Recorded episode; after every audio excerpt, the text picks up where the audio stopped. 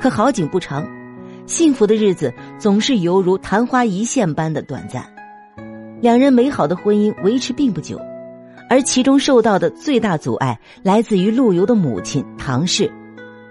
唐氏是一个专横而严厉的女人，在过去那个传统封建的年代，男性出人头地、光宗耀祖对家族来说是一件极为重要的事情，尤其是对名门望族的家庭来说更是如此。陆游的母亲对儿子的希望也不过如此。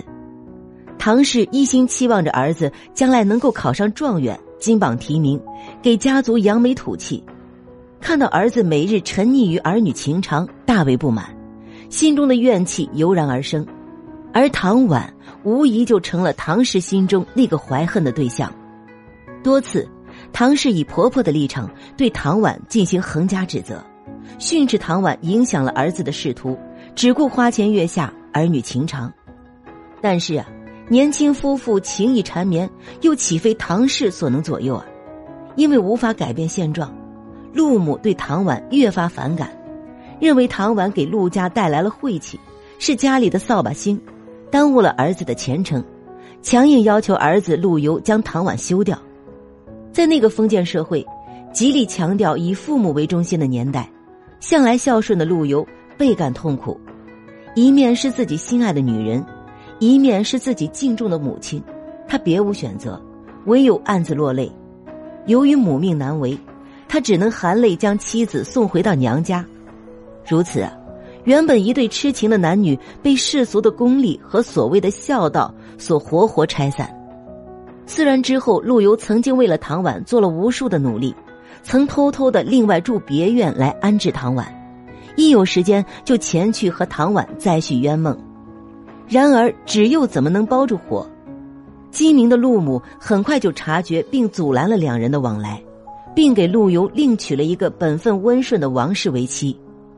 陆游二十四岁时长子出生，二十六岁时重子出生。陆游一辈子一共生下了七子一女，但是遗憾的是啊，他和一生深爱的女人唐婉却没能留下一儿半女。与唐婉分离，成为陆游终生的一大遗憾。陆游再娶之后，唐婉也改嫁给了同郡宋宗室赵世成，而赵世成和陆家还有表亲的关系。陆游和赵世成算是同辈分的表兄弟了。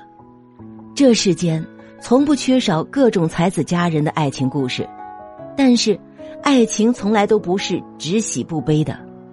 纳兰容若的那句：“人生若只如初见。”何事秋风悲画扇，让多少人感慨悲叹。世界上最遥远的距离，不是我站在你面前，你却不知道我爱你，而是明明相爱却不能在一起。用此话来形容唐与陆的关系，再合适不过。一一五零年的春天，陆游游春，来到了城南雨季寺。次南的沈氏小园，景色极为优美动人。让人流连忘返，陆游信步而来，恰恰遇到了唐婉和他的后夫赵世成。由于两家本来就带有表亲关系，今日相见，应赵世成之邀，陆游也随之一道赏春宴饮。此时的唐婉与陆游已经有多年未见，如今再次重逢相遇，虽然有千言万语欲要诉说，但是碍于两人早已不再是从前的关系，又怎敢有一丝半点的流露啊？情不知所起而一往深情，爱不知何时不能再轻易说出口。陆游唯有借酒消愁，把酒落泪感慨。醉酒之际，他随笔在沈园的壁上题了《钗头凤》词一首：“红酥手，黄藤酒，满城春色宫墙柳。东风恶，欢情薄，一杯愁绪。”几年离索，错错错。春如旧，人空瘦，泪痕红透，娇消透。桃花落，闲池阁，山盟虽在，锦书难托。莫，莫，莫。看着满城的迷人春色，却怎么也开心不起来。东风显得如此可恶，将浓郁的欢情吹得支离破碎，一腔的忧愁何处诉说？满怀的相思又何处诉说？文中无不深情的表达了陆游与唐婉恋情无门、无法言传的悲痛和无可奈何。山盟虽在，锦书难托，简短几个字，深深诉说着陆游那肝肠寸断、欲爱不能的心境。唐婉见到了陆游的这首词后，也写了一首作为回应：世情薄。人情恶，雨送黄昏花易落，晓风干，泪痕残，人成各，今非昨，病魂常似秋千索，怕人询问，咽泪装欢，瞒瞒瞒。在那样一个封建年代，女子的婚姻生活向来都很难做到自主。对于离婚再嫁的女人来说，其处境更是艰难。再婚及封建社会的束缚，让她更是难以诉说心中对陆游的爱。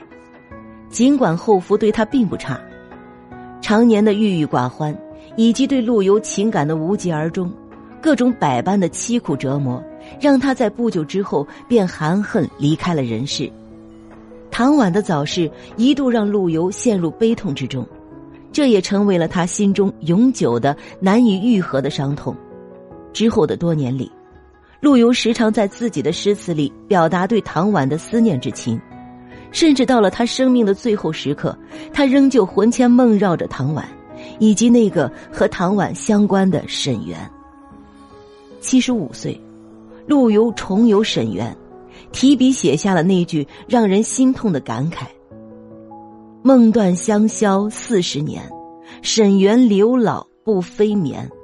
时隔六年后，早已年过半百的他神游沈园，心中倍感伤痛，写下了“城南小陌又逢春，只见梅花不见人”。